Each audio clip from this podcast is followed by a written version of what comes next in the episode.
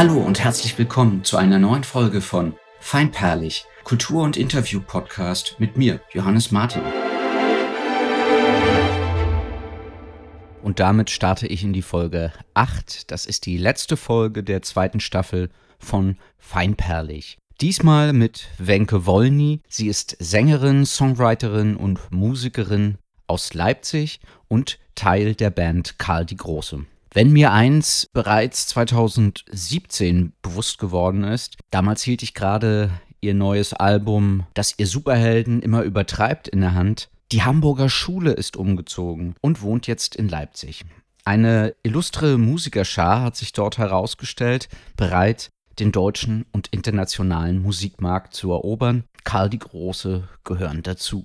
Wenke studierte erst auf Lehramt, dann hat sie sich ganz dem Musikstudium mit dem Hauptfach Saxophon verschrieben und nun ganz der Musik. Sie liefert als Sängerin und Songwriterin das Fundament für die Lieder und die Musik der Band Karl die Große. Der Sound ist irgendwo zwischen Pop und Jazz angesiedelt und erfreut sich versierter Arrangements. Doch besonders fallen mir immer die feinen, zartfühlenden, mitunter sehr persönlichen Texte auf, die in Form und Inhalt fein gewebt sind. Ihr neues Album Was, wenn keiner lacht, erscheint in Kürze, wenn alles gut geht, Ende Februar. Darüber sprechen wir genauso wie über einiges mehr. Willkommen, Wenke. Hallo, grüß dich. Schön, dass du heute hier bist und mit mir plaudern willst. Du bist mir aus Leipzig zugeschaltet. Ähm, ja. Wo bist du denn genau? Äh, gerade sitze ich im wunderschönen Leipziger Westen nahe des Plagwitzer Bahnhofs äh, in meinem Büro, in meinem Coworking Space. Äh, genau. Und wie Alleine, ohne Coworker. Ohne Coworker. ja. Wie ist denn Stimmung aktuell auch in der Stadt? Meine Stimmung ist ganz hervorragend. Ich hab, hab heute, bin heute total gut in meinen Tag gestartet. Draußen ist es sehr verregnet. Und wir hatten ja gestern Feiertag hier in Sachsen, deswegen war gestern die Stadt so fair, äh, leergefegt. Ja, ich weiß gar nicht, ob ich das so gut abbilden kann. Also äh, wenn ich dann draußen bin und mit Leuten zu tun habe, kommt mir die äh, Stimmung schon angespannt vor. Aber äh, ich muss sagen, dass ich gestern auch in so einer Blase war, wo ich davon nicht so viel mitbekommen habe, weil wir mit meiner Band Karl die Große eine Videoaufzeichnung hatten im Uti Konowitz, was ein ganz wunderschöner Veranstaltungsort hier ist. Und da haben wir irgendwie Interviews gegeben und Musik gemacht und mhm. äh, konnten endlich mal wieder spielen. Deswegen schweben wir wahrscheinlich alle noch auf Wolke 7 und sind ja, gar nicht so ja. deprim. Ich sitze ja hier in Berlin. Was mir hier immer wieder auffällt, ist, dass die Straßen abends leer sind. Mm, unter regulären Umständen bist du mit Sicherheit auch häufig in Berlin, natürlich auch um hier Konzerte zu spielen. Da haben wir uns auch schon getroffen. Vor zwei Jahren war das bei einem tollen Konzert der Kesselhaus Acoustics. Mhm. In diesem Jahr ist alles anders. Trotzdem oder gerade deshalb habt ihr ein Album eingespielt, das Was, wenn keiner lacht heißen wird. Ja. Das, das habt ihr aber bereits vor dem ersten Lockdown in Berlin eingespielt. Ist das richtig? Also auch in Berlin eingespielt. Das ist ganz richtig. Äh, wir waren vom, ich glaube, wir sind ähm, am 5. März in Berlin gelandet oder so. Das ist alles lange geplant gewesen. Da hängen ja immer viele Leute an der Produktion mit dran. Und äh, mit Lockdown sind wir dann nach Hause gefahren und waren ganz glücklich, dass wir alles im Kasten haben. Und dann war erstmal so ein Monat Pause und dann durfte ich, äh, durfte man ja beruflich wieder reisen sozusagen. Mhm. Und da war ich dann einmal mit unserem Gitarristen halt noch mal ein Wochenende in Berlin zum Gitarre und Gesang aufnehmen. Und deswegen äh, weiß ich auch, welches absurde Bild du meinst, weil ich da auch dann in Neukölln und in Prenzlberg auf der Straße saß und dachte, das kann doch nicht wahr sein, dass hier keiner ist. So, ja. Aber hat es denn auch euren Release-Termin verschoben oder irgendwas an der, an der Produktion verändert? Der erste Lockdown? Ja, auf verschiedenen Ebenen. Also so generell, dass, dass diese Pandemie klar wurde, hat natürlich im Studio für irgendeine Stimmung gesorgt, die bei mir irgendwas gemacht hat. Ich äh, hatte das Glück, dass, dass wir das irgendwie ganz gut auffangen konnten. Äh, und dann hat es halt gemacht, dass ein paar Sachen einfach länger gedauert haben, weil viele Leute, die involviert sind, plötzlich ja mit ihren Kindern zu Hause saßen und dann als mhm. Freiberufler nicht mehr so äh, flexibel waren, wie sie es vorher gewohnt waren. dann haben wir eben den Release verschoben, weil wir auch gesagt haben, wir können ja dann, wenn wir im November releasen würden, gar nicht im Januar, Februar, März auf Tour gehen wie geplant. Und was, äh, also wir sind ja oder haben ja noch so ein Standing, wo wir das auch gut planen müssen. Also verpufft so ein Release, wenn wir dann ja. nicht anschließend Konzerte spielen. Also für mich und uns war das jetzt irgendwie auch eine, eine gute, entschleunigende Erfahrung. Am Anfang muss ich sagen, habe ich mich schon geärgert, weil das bedeutet nochmal ein halbes Jahr nach hinten schieben. Und ich hatte mit mir selber als Songwriterin irgendwie schon so das Problem, oh, jetzt sind es drei Jahre bis zum zweiten Album und es dauert alles so lang. ja, und ja, andere Leute releasen jedes Jahr eins und so. Ja. Und aber jetzt war es total gut, weil es ist so viel angefallen und plötzlich durfte ich im Sommer doch so viel Konzerte spielen mit Dota Care und verschiedenen anderen Projekten, dass ich äh, jetzt einfach äh, die Zeit total gut gebrauchen konnte. Und jetzt äh, können wir halt auch richtig äh, so Feuerwerk machen und das so langsam aufbauen. Ne? Also wir haben jetzt eine Single rausgebracht, morgen kommt die nächste und dann kommen noch drei bis zum Album. Und das hatten wir noch nie, dass wir mit so mhm. viel Vorlauf äh, mit allen zusammen das abfeiern ja. können. Und am 8. November lief das Crowdfunding-Projekt zur Finanzierung des Longplayers aus habe gestern nachgeschaut, 252 Personen haben insgesamt 14.624 Euro gespendet. Damit krass, habt ihr wohl oder? das Ziel erreicht. Ja, krass. Gratuliere. Und damit kann das Album jetzt erstmal wie, wie geplant in den Handel und zum Fan kommen. Wann wird denn das jetzt genau sein? Also alle, die beim Crowdfunding mitgemacht haben, bekommen es schon zu Weihnachten. Das war so mhm. auch äh, ein bisschen ja eigentlich die Aufgabe, die wir uns selbst gestellt haben, dass wir gesagt haben, hey, wenn die Leute mitmachen und da an die Sache glauben und vorbestellen, dann äh, sollen die die Möglichkeit haben, das schon zwei Monate vor allen anderen zu hören. Und genau, am 19. Februar kommt dann das Album raus und ich glaube, daran rüttelt auch nichts mehr. Und eine Woche später spielen wir ein Streaming-Release-Konzert. Dafür gibt es dann auch so Ticketvorverkauf und äh, ich hoffe auch, also da sind wir gerade schon in der Planung, dass das eben mehr wird als in Anführungsstrichen nur ein Konzert spielen, sondern dass wir da auch noch ein paar Gäste dazu kriegen und ein paar Aktionen reißen können. Und das Konzert wird dann in, äh, aus Leipzig gestreamt? Hier gibt es so zwei Locations, die wir total gerne mögen. Das wird gerade alles so ein bisschen oder wird gerade festgenagelt. Es gibt so ein ganz tolles Team, die nennen sich Livestream. Das sind so, ist so ein Kollektiv aus Kamera, Ton und äh, Medienleuten und die mhm. machen das total gut. Mit denen haben Antonia und ich, äh, Antonia Hausmann, unsere Posaunistin, die ja auch schon bei dir war. Genau. Äh, genau, wir haben im Duo ein Konzert bei denen gespielt im April und da haben die das noch als Soli-Aktion, also die haben es super lange als Soli-Aktion gemacht, einfach alles Geld, was gespendet wird für ein Streaming-Konzert, bekommt der Künstler und der kann halt überlegen, was er damit macht. Wir haben dann die Hälfte an Ärzte ohne Grenzen gespendet, weil da damals und leider ja immer noch die Situation in Moria so verheerend ist. Genau, und mit denen machen wir das jetzt im Februar auch wieder. Bisher konnte ich die Snippets hören, die man bei Start Next äh, eben zur Verfügung gestellt bekam. Ähm, und den großartigen Single-Vorboten natürlich. Hm. Heute Nacht. Musste aber auch feststellen, nicht aber, musste feststellen, dass es vielseitiger klingt als die Vorgänge. Ja, ich habe Jazz-Vibes, aber auch ein bisschen den Country rausgehört. und was wird uns denn auf dem Album erwarten? Kannst du das mal mit eigenen Worten beschreiben? Ich kann es versuchen. Also ähm, also für mich, oder das hat sich dann in dem Prozess, als wir das Album gemixt haben und so, ganz toll abgezeichnet, ist dieses Album eigentlich so ein ineinander verschränktes Doppelalbum. Ich habe ja schon gesagt, es gibt 14 Lieder plus zwei Bonustracks. Und ja. äh, das hat uns ziemlich viel Sortierarbeit gekostet, weil sich diese Lieder jetzt im Laufe der zwei Jahre angesammelt haben. Ich habe so drei Schreibphasen eingelegt. Da hört man ziemlich eigentlich mit wem und wo ich die letzten Jahre unterwegs war. Also weil mhm. das so einmal ganz viel von unserem Sound da ist, wo wir gemeinsam dann als Band auch immer auf Suche gegangen sind. Und dann habe ich aber selber angefangen, auch bei Logic so kleine Vorproduktionen zu machen irgendwie mit Drumcomputern manchmal gearbeitet oder äh, mich an der E-Gitarre jetzt mehr ausprobiert und äh, bin auch so ein bisschen Sprechgesang-affin geworden.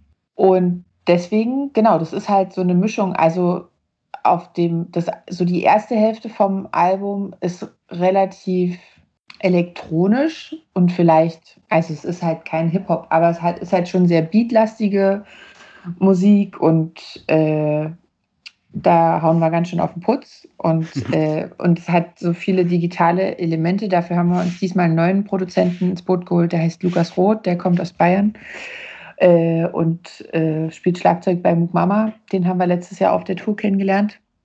Okay. Und dann leitet die zweite Hälfte vom Album so diese Lieder ein, äh, immer, immer ist zum Beispiel schon draußen oder auch das Heute Nachtlied, was du gerade eingespielt hast. Also das sind dann viele so Bandsongs, äh, die ich dann an der Akustikgitarre eigentlich geschrieben habe, wo ich immer geguckt habe, okay, ich äh, schreibe jetzt erstmal einen Song und einen Text und der funktioniert auch, wenn ich mich mit Gitarre hinsetze für sich und dann ja haben wir eben zusammen gesucht und oder die Männer und Frauen von Karl die Große, die haben halt äh, total geile Sachen halt eingebracht, so wahnsinnig schöne Sounds und Ideen, dann die im Proberaum noch dazugekommen sind.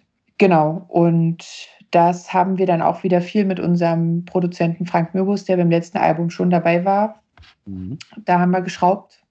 Und diese beiden Bonustracks sind eben zu Lieder, wo ich alleine am Instrument singe die eigentlich mehr in Richtung Liedermacher gehen. Und deswegen haben wir die dann auch als Bonustrack benannt, weil wir irgendwie dachten, für den großen Bogen, vielleicht ist es halt gerade für Leute, die uns jetzt neu kennenlernen, dann doch überfordernd, so drei Soundwelten ange angeboten zu bekommen. Okay, okay. Genau. Naja, man darf die Menschen auch mal ein bisschen fordern. Ne? Das und das haben wir halt uns auch immer wieder gesagt. Also ich meine, es ist ja Wahnsinn, was man, was man so angelernt bekommt oder denkt, was man darf oder nicht wie lang darf ein Album sein? Ist es überhaupt sinnvoll, noch ein Album ja. zu machen und diese ganzen Sachen? Und wir sind dann aber mit der ganzen Band immer wieder drauf gekommen, dass wir ja gerade selber Bands abfeiern, die sich äh, offensichtlich nicht darum scheren. Also wir lieben alle Sophie Hunger oder Bilderbuch oder äh, mir fallen jetzt gar nicht, oder die höchste Eisenbahn oder so, ja. die, ähm, die einfach ihr Ding machen und das hört und spürt man und deswegen überzeugt uns das und wir dachten, dann müssen wir das halt auch so machen, weil sonst hört man vielleicht auch die Kompromisse einfach raus. Das passt ja auch zur derzeitigen Kulturdebatte. Ihr seid sechs, um jetzt nochmal die Brücke zu schlagen, vier Männer und zwei Frauen. Mhm. Ihr habt innerhalb der Band die Möglichkeit, auf sehr unterschiedliche Instrumente zurückzugreifen. Das macht den Sound eben auch so abwechslungsreich. Du selbst spielst Klarinette, Saxophon, Gitarre und Klavier und singst auch. Du unterrichtest. Erzähl ja. doch mal bitte kurz, wie du zur Musik und zum Instrument gekommen bist. Gute Frage. Ich bin, äh, ich bin in einer Familie aufgewachsen, wo jetzt nicht viele Leute ein Instrument gespielt haben, aber wir haben unfassbar viel gesungen. Mhm. Dadurch, dass ich so einen katholischen Background habe, halt wirklich mit sonntags immer in die Kirche gehen und so, bin ich da mit so einem Selbstverständnis für groß geworden, dass man halt singt. Immer. Viel. Also das war, war für mich auch total normal. Irgendwie Weihnachten gibt es so einen Feiertag mit meiner großen Familie, da werden dann so 30 Lieder durchgesungen und das war für mich halt normal, dass man das macht. Mhm. Und genau, und dazu kommt, dass meine Eltern super krass kulturinteressiert sind und meine zwei großen, also die sind mit mir und uns einfach viel auf Konzerte gegangen. Und da gab es auch keine Einschränkungen. Also es war halt, wenn in meiner Heimatstadt Neuruppin oder Umgebung irgendwas war, sind die mit uns dahin gegangen. Und ähm, meine beiden Schwestern sind elf und 15 Jahre älter als ich. Und das war auch so ein Ding, glaube ich, naja, und dann war das irgendwie selbstverständlich, dass ich Blockflöte lerne und dann an die Musikschule gehe und mir ein Instrument aussuchen darf. Und es konnte leider nicht die Querflöte sein damals. Und dann habe ich mich für die Klarinette entschieden mhm. und bin sehr glücklich darüber und hatte dann einfach wirklich tolle Lehrer. Also äh, mein erster Lehrer ist da auch mit so einem Selbstverständnis rangegangen. Das begreife ich jetzt erst. Der hat mir, als ich zehn oder elf war, eine Bassklarinette in die Hand gedrückt und gesagt, hier, nee, zehn oder elf stimmt nicht, mit neun habe ich angefangen, dann Klarinette zu spielen, dann war ich zwölf. Genau, und dann gab es so ein Quartett, wo alle schon Abi gemacht haben, so, ne? Und ich habe da halt mit 12, 13 mitgespielt und hatte halt irgendwie das größte Instrument in der Hand und äh, meinte dann auch, es wäre eigentlich gut, wenn ich mal anfange, Saxophon zu spielen. Äh, das gehört so dazu. Und dann kam so hintenrum raus, dass gerade jemand in der Big Band gesucht wird. Und dann habe ich in der Big Band angefangen mit 15. Mhm. Und äh, genau, also ich hatte wirklich das Glück, dass ich da eigentlich immer so von, von Leuten gelenkt wurde. Und dann auch in, dann habe ich eine neue Lehrerin aus der Schweiz bekommen und die hat mir sehr viel Klarinettenmusik aus dem 20. Jahrhundert so mitgebracht äh, und hat dann irgendwie gesagt, ich könnte mir überlegen, in Richtung Musikstudium zu gehen. Und so, so war das. Genau. Und ich habe dann halt viel auch im Orchester gespielt und hatte dann meine erste Band mit Freunden von der Schule, wo wir, da bin ich auch so reingeschlittert, da hat ein Freund angeklopft und gesagt, äh, er findet, äh, er hört total viel John Frusciante und Mars mhm. Volta und möchte gern so eine Band haben, instrumental und ob ich da nicht mhm. Saxophon spielen kann. King Crimson war noch äh, ne, ein großer Einfluss. Cool. Ich glaube, da war ich 17 oder so und dann haben wir halt bei diesem, ah, bei so einem kommerziellen Bandwettbewerb, ich habe, äh, heißt es immer, nee, Emergenza? Ich weiß gar doch, nicht mehr. Doch, so, Emergenza ja. gibt es auf jeden Fall. Ja. Genau, und da ja. haben wir halt mitgemacht und es war halt so geil, durch diese Berlin-Nähe spielst du ja dann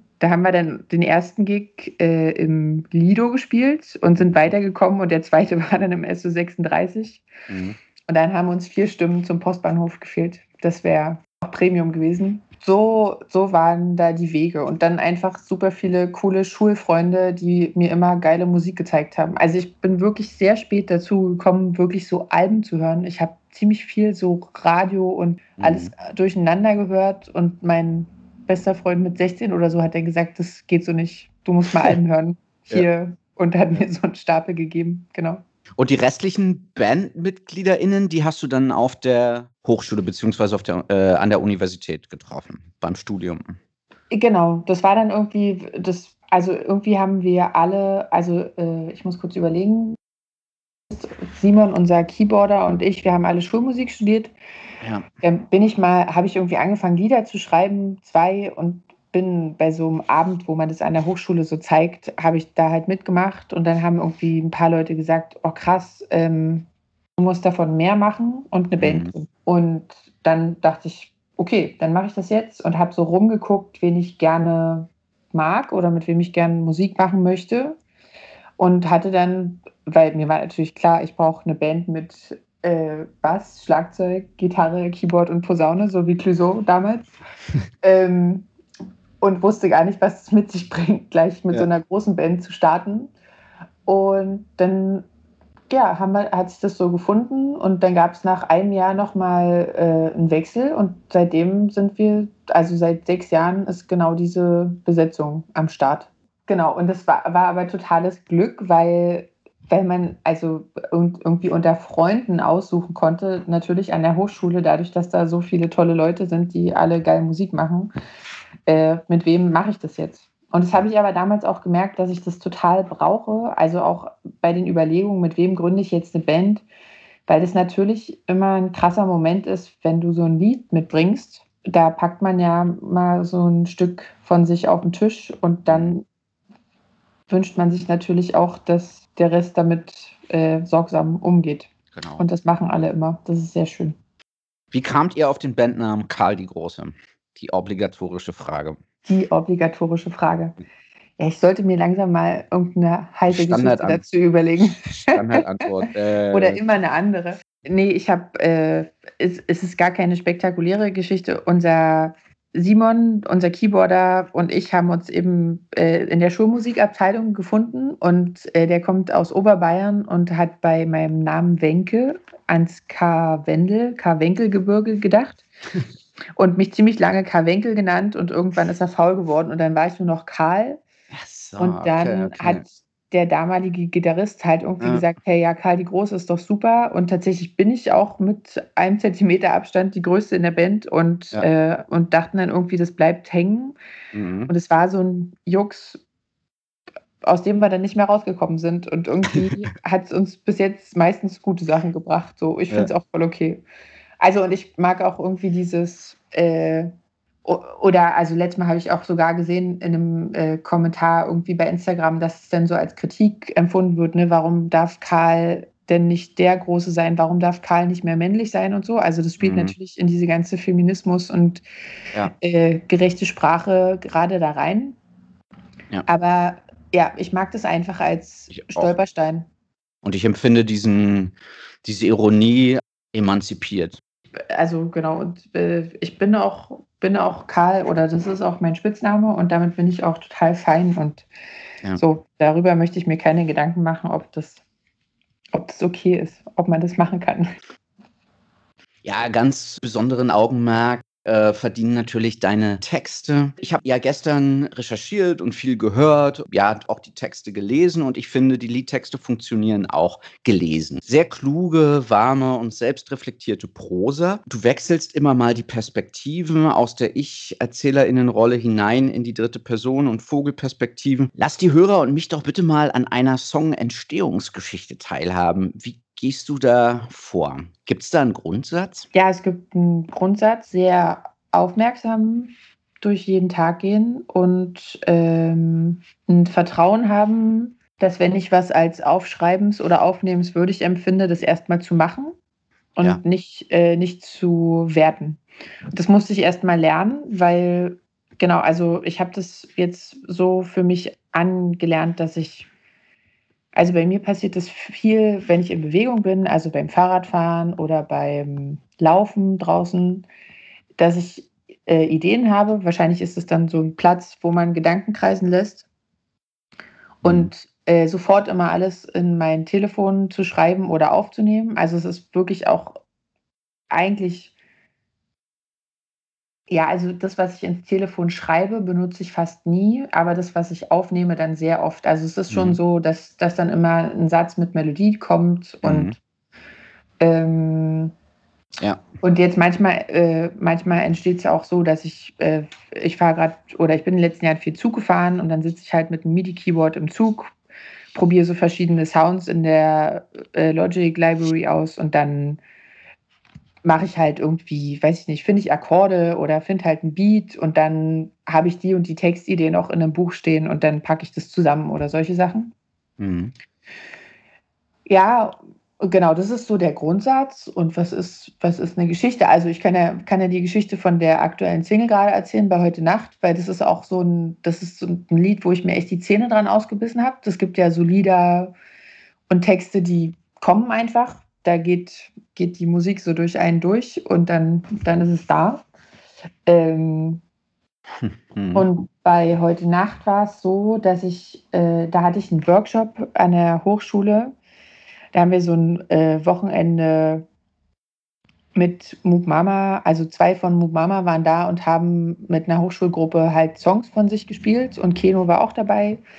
Und dann hatten wir so drei Tage krassen Workshop und davor war ich in den Alpen wandern und habe irgendwie nur geilen Scheiß in der Zeit gemacht.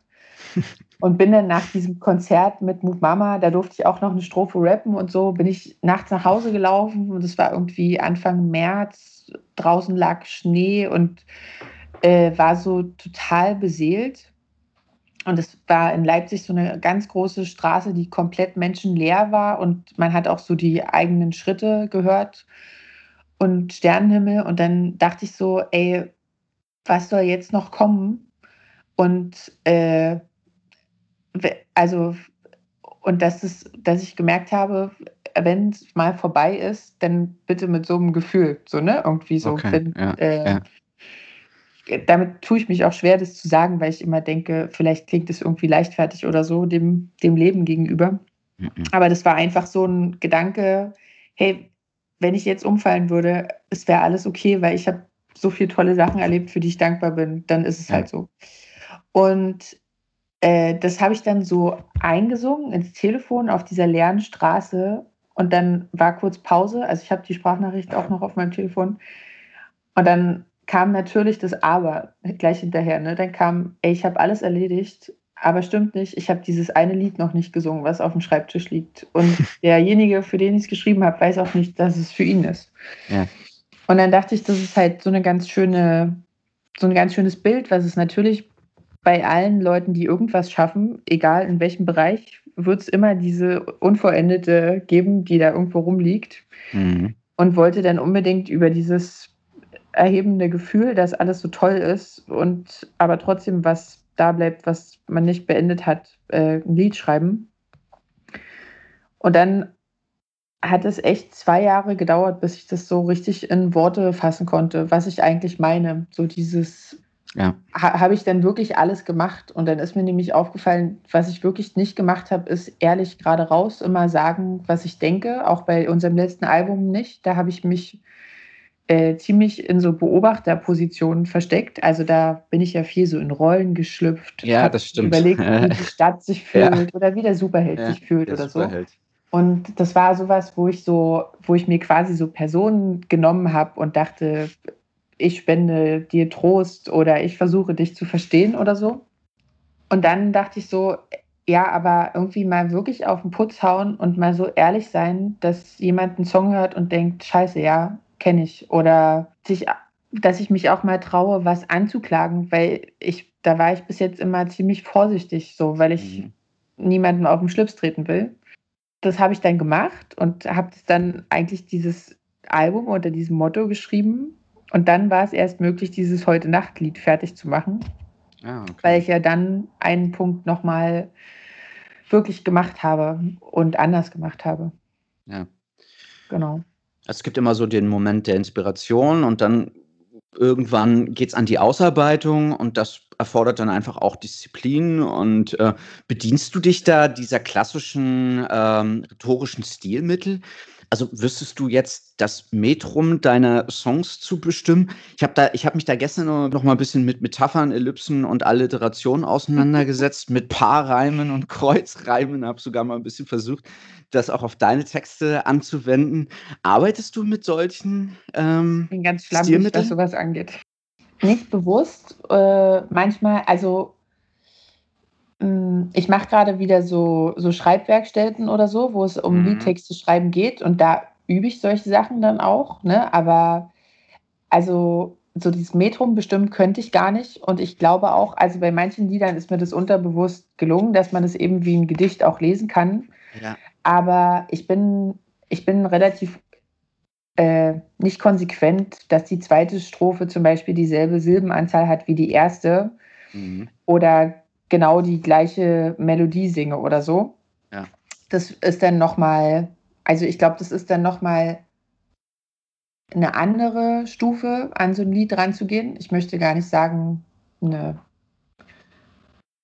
also äh, ich glaube, das ist viel, was so Leute, die fürs Radio schreiben, natürlich total im Blick haben. Ne? So dieses, ja. ich habe Strophe 1 mit der Melodie und Strophe 2 passiert genauso.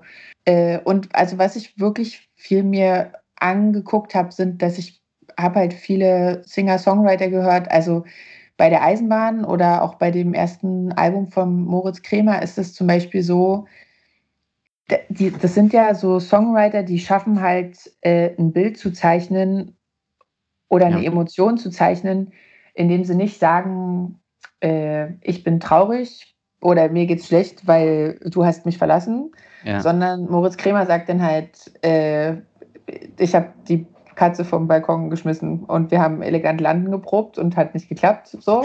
ja. äh, und äh, genauso eben, wie kann ich denn ein Bild malen, ohne dass ich gleich verrate, welche Emotionen da drin steckt und so. Und das spielt ja in diese Metaphernwelt rein und das finde ich total faszinierend. Ja, aber wie gesagt, also wo ich dann viel drauf achte, ist dann eben Rhythmus oder ob was float oder so, aber das hat dann immer schon mit der Musik. Also und was ich eher so früher gemacht habe, ist auch so äh, mir selbst so Sachen auferlegen wie also bei unserem, bei unserer ersten EP zum Beispiel, da gibt es ein Lied, das heißt Mal gucken, was passiert. Und da habe ich in den Strophen immer gesagt, ah, das hat auch einen Namen, siehst du, das habe ich auch wieder vergessen, irgendwas mit O. Wenn ein Verb äh, für, für, zwei, für zwei Zustände geht. Also äh, wir haben die Tür verschlossen und wir haben mit der Vergangenheit abgeschlossen. Ne? Also ja. wir haben die Tür und mit der Vergangenheit abgeschlossen und dann habe ich mir halt für jede Zeile vorgenommen, eben so ein Verb zu schaffen, was zwei Sachen bedient.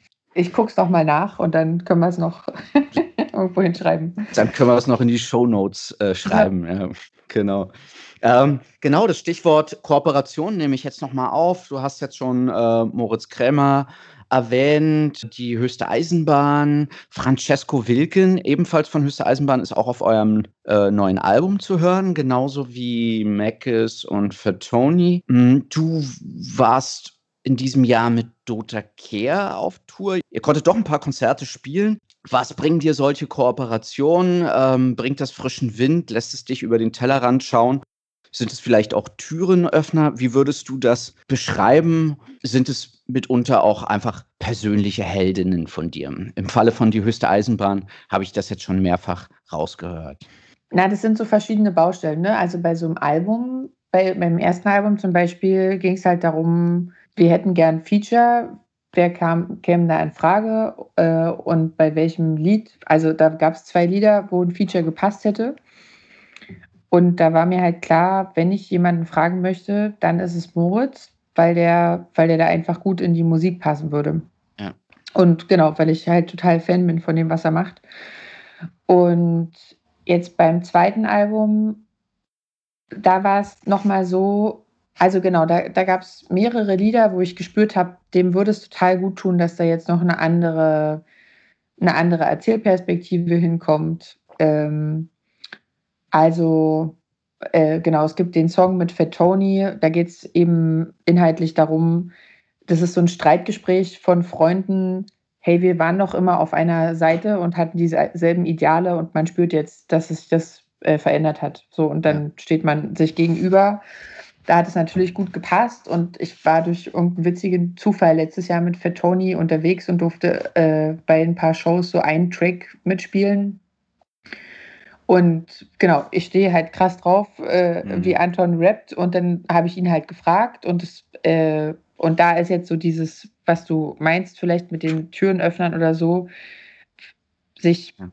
Sich irgendwie zu connecten oder jetzt in dieser Musikwelt unterwegs sein zu können, äh, macht es dann natürlich leichter zu fragen. So, ne? Also ja, ja. ich hatte auch zwei Feature äh, oder auch bei Meckes war es so, dass wir jemanden kannten, über den wir dann fragen konnten. Äh, weiß nicht, wie es jetzt sonst gelaufen wäre, den Vergleich habe ich nicht, aber äh, da war es auch so bei einem Song, dass ich dachte, die Art von Meckes, wie der singt und rappt, würde hier so gut hinpassen. Und genau, und bei dem, und bei dem Album ist halt auch das Ding, genau, und deswegen kann ich das sagen, so in der Musik möchte ich gar nicht so denken über, ich brauche jetzt Features zum, um das Album breiter zu streuen oder, ne? Also da geht es ja. gar nicht um, um das, was, was kann das Feature für mich also machen. Also nicht nur den kommerziellen oder Business-Aspekt. Ähm. Nee, gar nicht, weil das habe ich nämlich äh, in zwei Momenten total krass gemerkt. Einmal habe ich mich so kurz erschrocken, dass ich dachte, hi, jetzt haben wir hier drei Männer gefeatured und keine andere Frau. Ist das irgendwie blöd? Habe ich jetzt hier nicht gut aufgepasst, dass es irgendwie ein Gleichgewicht gibt? Ja. Und es gab aber drei Stellen, äh, wo, ich, äh, wo ich sogar Frauen angefragt habe, nee, zwei Stellen, äh, wo ich ganz deutlich äh, eine Rapperin und eine Sängerin, die Namen verrate ich nicht, weil vielleicht klappt es noch beim nächsten Mal, äh, gehört habe. Und das hat dann nicht, hat dann nicht funktioniert. Und dann war es für mich auch nicht möglich, jetzt wegen irgendeinem, wegen irgendeiner Gleichverteilung wen anderen zu fragen, weil bei Stimme macht halt einen Sound und äh, wie mit einer Gitarre oder einem Percussion-Sound, entweder passt der dahin oder nicht. Ne? Und das ja. muss dann auch dieser Sound sein.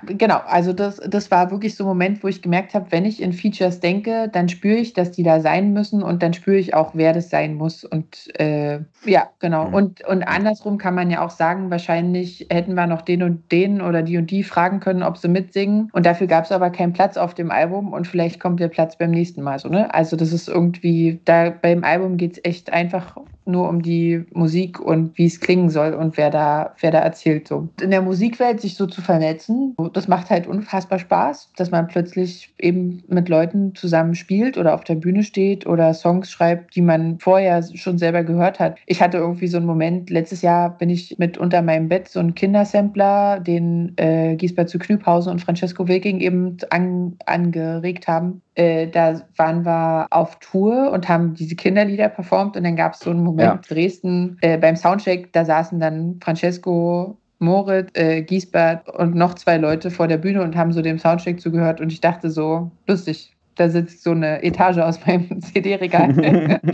und äh, ja, das sind halt total coole Momente, weil man arbeitet ja nicht darauf hin, dass ja. man die kennenlernt oder mit denen Musik macht, aber dadurch, dass man so intensiv an seiner Musik arbeitet und denen das dann vielleicht mal schickt und einfach, äh, genau, einfach viel Musik macht, passiert es dann. Und das ist total schön, dass, das zu wissen, dass das passieren kann. Kommen wir doch mal zurück auf, auf deine Heimat. Kommst du ursprünglich aus Leipzig?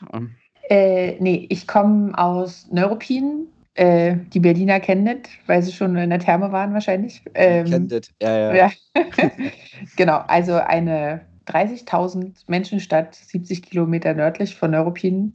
Ja es gibt unfassbar viel Wasser und tolle Natur und es gibt ganz viele engagierte Kulturschaffende und es gab mhm. zu meiner Zeit noch einen geilen Club, in dem ich Clouseau und die Beatsteaks und keine Ahnung wen erleben durfte und äh, ja, man hatte die Nähe zu Berlin und im Vergleich zu anderen brandenburgischen Städten ist es eine sehr offene, tolerante Kultur stattfinden lassende ja. Stadt.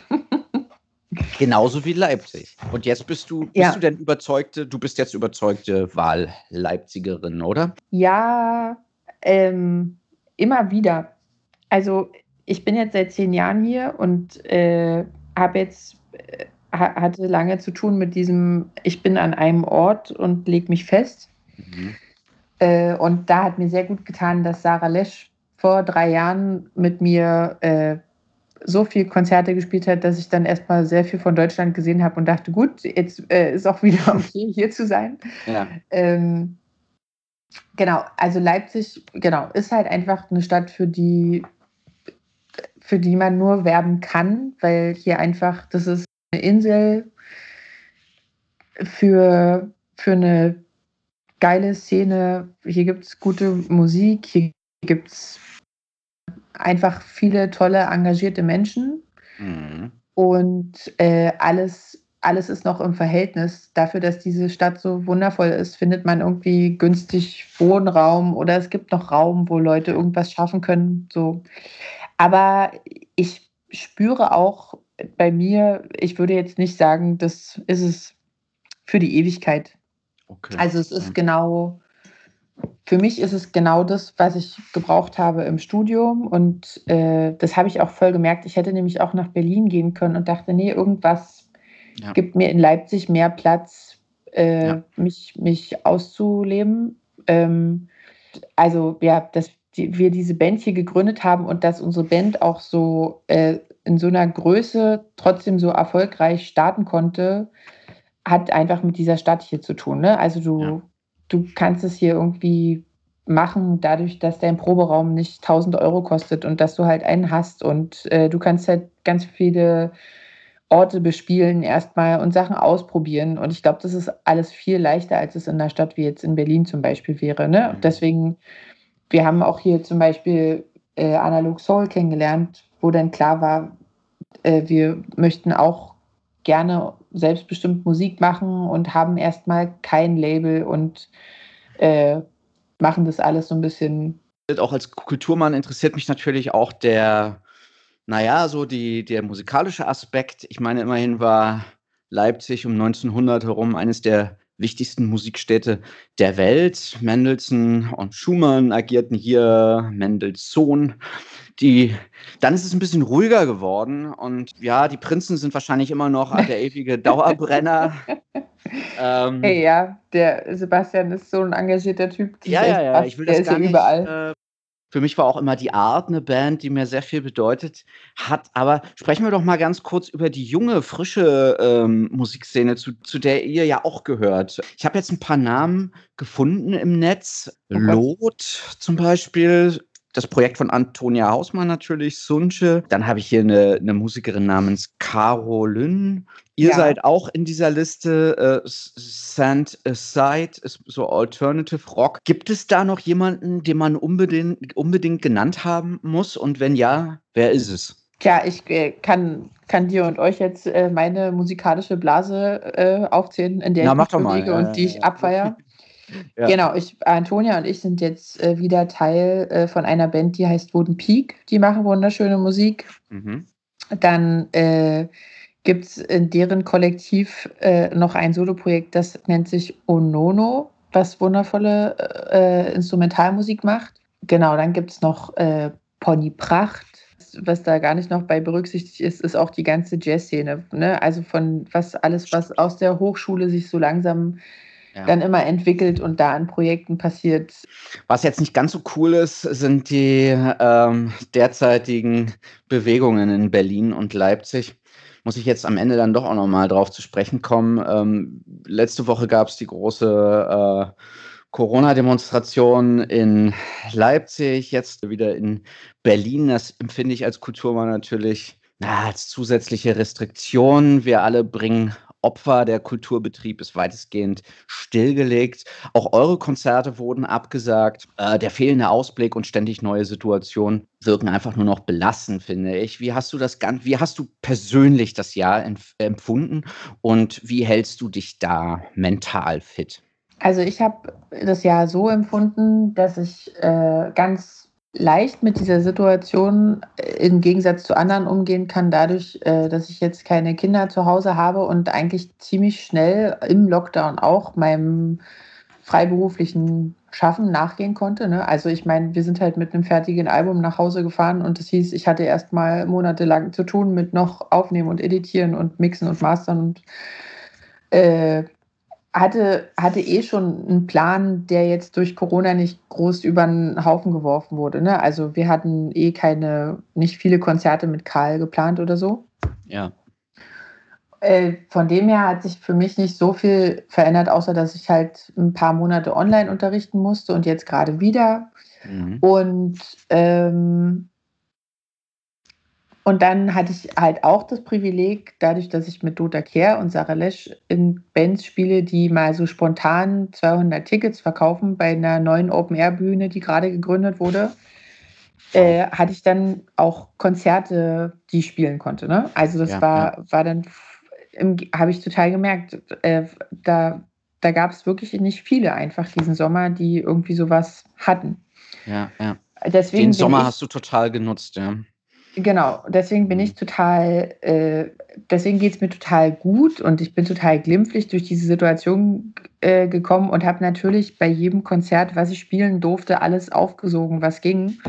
Und es, ich habe jetzt aber wirklich Freunde, die seit März keine Konzerte mehr gespielt haben und natürlich jetzt auch nicht so easy mal sich mit wem zum Musik machen treffen können, weil alle Umstände dann irgendwie doch äh, das gerade nicht zulassen oder so. Und das möcht, kann ich mir überhaupt nicht vorstellen. Das geht mit Sicherheit an die Existenz oder Ja. da muss man sich bestimmt dolle motivieren, dann äh, selber Musik zu machen. Genau. Und äh, dann kann ich auch sagen, dass ich am Anfang war ich sehr, ja, wie soll ich sagen, also am Anfang war ich total d'accord mit allen Maßnahmen, versucht alles nachzuvollziehen und war so total in diesem, ich äh, verstehe, dass das eine neue Situation ist. Ich selber mir vorzustellen, da jetzt als äh, Politikentscheidung zu treffen, das würde mich absolut überfordern.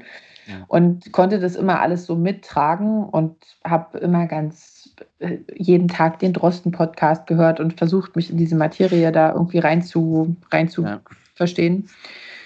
Und ja, jetzt halt dieses Ding mit der Demo hier letztes Wochenende und dazu, also das kann man irgendwie leider auch nicht so voneinander trennen, äh, gab es jetzt auch noch in Dresden ja diesen Zwischenfall, dass am 9. November da die Pegida laufen durfte Mhm. äh, und die jüdische Gemeinde durfte keine Gedenkveranstaltung machen wegen der Corona-Auflagen.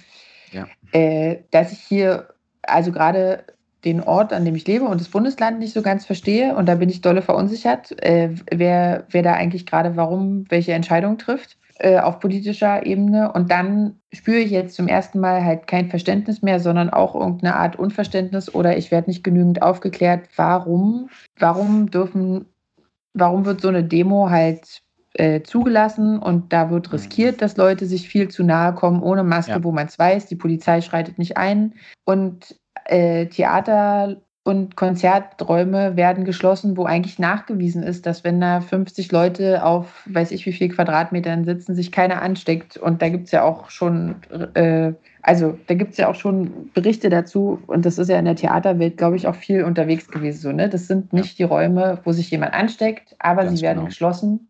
Und das macht dann für mich noch eine größere Unsicherheit auf, wem wird eigentlich vermittelt, dass er wichtig ist oder nicht, weil äh, ich bin der Meinung, dass ich, aber das ist halt auch meine alternative Einstellung und meine alternative Informationsblase. Ich fände sowas wie äh, Shopping und äh, oder ich finde dann die Gewichtung zu, wann machen Kitas wieder auf, wann macht der HM wieder auf und äh, wann dürfen Kulturschaffende was machen. Das finde ich mhm. ein sehr schwieriges Spannungsfeld, wo ich auch schon im April immer gedacht habe, könnte man nicht mal drüber nachdenken, ob eigentlich dieses Wirtschaftssystem noch ähm, erhalten werden muss? Also ist es, ist es so wichtig, dass die Wirtschaft eben immer weiterläuft oder wären auch alle okay, sich ein bisschen einzuschränken und mit ein bisschen weniger und haben eigentlich auch alle gemerkt, dass es okay ist, wenn man nicht immer jeden Tag in irgendeinen Laden läuft oder nicht alles immer kriegen kann. Und ich ja. glaube, da ist halt so eine Chance verpasst worden, was neu zu gestalten. Ganz genau. Ohne dass ich jetzt den Verbesserungsvorschlag auf dem Schreibtisch liegen habe. Nee, das haben wir ja nicht. Und äh, dennoch ist es immer wieder wichtig, da auch kritisch drauf zu gucken. Und man empfindet das manchmal als Willkür. Am Ende sind das Ambivalenzen, mit denen wir uns jetzt auseinandersetzen müssen. Aber diese Kulturdebatte, die ist noch lange nicht zu Ende. Die war auch vorher äh, schon am Laufen. Aber jetzt kommt es halt alles en tableau und äh, wir werden da noch lange drüber sprechen. Ich glaube, ich muss da mal einen, einen, Podcast nur zu diesem Thema machen, weil ich glaube, man könnte da 40 Minuten oder länger debattieren und diskutieren. Das wollen wir jetzt aber gar nicht machen. Ich würde jetzt gerne nochmal so einen positiven Ausblick bringen. Ich bin ja auch Zwangsoptimist und tun wir mal so, als wenn die Türen ab Februar wieder aufmachen und ihr euer Album äh, herausbringt. Was erwartet uns, was erwartet die Karl die großen Fans im Jahr 2021?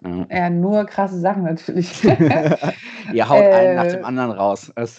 Hey, wir hauen jetzt noch ein paar Singles raus und sind total gespannt, wie die ankommen. Wir haben geile Musikvideo-Ideen und geile Kameraleute und wenn wenn das alles so klappt, wie wir uns das vorstellen, gibt es da ein paar schöne Sachen. Und dann werden wir nächsten Sommer, ich bin da total zuversichtlich, einfach Konzerte spielen. Und irgendwie dadurch, dass dieses Album jetzt doch ein bisschen bewegter ist, habe ich auch das Gefühl, dass das immer ganz schöne Abende sein könnten, so mit rumstehen, vielleicht ein bisschen tanzen.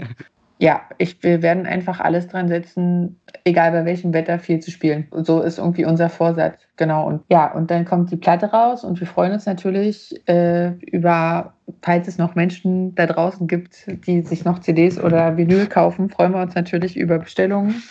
Äh, es wird, wir haben jetzt echt total tolle, wir haben total tollen Merch jetzt gerade gemacht und alles total das, äh, da freue ich mich total drüber, halt auch so Vinyl, CO2-neutral und T-Shirts in Bio Fairtrade und so ganz viele Sachen, wo wir jetzt uns irgendwie gesagt haben, auch wenn wir Sachen rausgeben in die Welt, sollen das vernünftige Sachen sein. Ja. Und genau, sowas kommt dann nächstes Jahr alles. Ein Licht am Ende des Tunnels. Ja. und da muss ich auch noch mal in persönlicher Sache fragen. Ich habe nämlich versucht, so ein Album vorzubestellen. Jetzt ist diese Crowdfunding-Aktion ja schon vorbei. Ich, ich war zu äh, langsam. Wie habe ich denn jetzt die Möglichkeit, euer Album zu bestellen oder vorzubestellen? Äh, da gibt es jetzt äh, bald einen Shop online wieder. Okay. Da kann man ja. das dann vorbestellen und äh, dann bekommt man das am 19. Februar in den Briefkasten. Super. Genau das Das allgemeine Du. Ja, das allgemeine Du. Ich habe mir dafür ja. extra einen Plattenspieler gekauft. Ich will nämlich die Platte haben und kaufen und ähm, ja, und dann warte ich auf den Shop.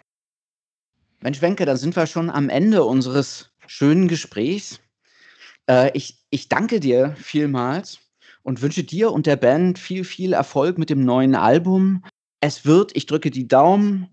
Und wenn die Zeiten wieder heller werden, dann sehen wir uns auf einem Karl die Große Konzert äh, nächstes ja, Jahr in Berlin oder Leipzig. Ja, ey, vielen Dank äh, für das tolle Gespräch und für die tollen Fragen. Und äh, genau, dann äh, wünsche ich dir auch alles Gute. Dankeschön. Bis, äh, Und Ein sehr schöner Podcast, den du da machst. Danke sehr. Bis bald. Ciao. Das waren doch 50 aufschlussreiche und unterhaltsame Minuten. Wenke Wolny und die Band Karl die Große. Das Album erscheint Ende Februar. Zwei Singles gibt es bereits jetzt zu hören. Heute Nacht befindet sich auch auf der Feinperlig Playlist bei Spotify. Einen weiteren Song packe ich quasi als Bonustrack noch mit drauf. Und zwar die neueste Single vom Argentinier Sebastian Peschnik, The Ritual im La Rivière Remix. Sebastian war auch schon zu Gast hier und ist inzwischen mein Soundmaster, der hier alle zwei Wochen das Beste aus den Videokonferenz-Recordings rausholt. Mein Dank gilt ihm und natürlich euch, den HörerInnen. Wenn ihr gut findet, was ihr da gehört habt, dann abonniert den Kanal und lasst einen Kommentar da. Auch für Kritik und Anregungen stehe ich euch stets zur Verfügung. Meine E-Mail-Adresse entnehmt ihr den Show Notes. Und ja, was bleibt es noch zu sagen? Ich habe viel gelernt im letzten halben Jahr, rein praktischerseits. Aber ich musste auch verstehen, wo die Kultur in unserer Gesellschaft steht, und zwar im Abseits. Das empfinde ich als zutiefst beunruhigend und ich nehme mich da persönlich auch in die Verantwortung, denn es geht hier nicht um den Erhalt eines Status quo, sondern es geht darum, die Kultur und deren Diskurs fest im gesellschaftlichen Gefüge zu verankern und deren Player zu schützen. Der Feinperlig Kultur- und Interview-Podcast kann auf allen bekannten Streaming-Portalen und an jedem zweiten und vierten Samstag bei rockradio.de abgehört werden. Unterstützt wird der Podcast von Fresh Guide Berlin und am Donnerstag, den 21. Januar 2021, starte ich dann wieder durch mit frischen Folgen.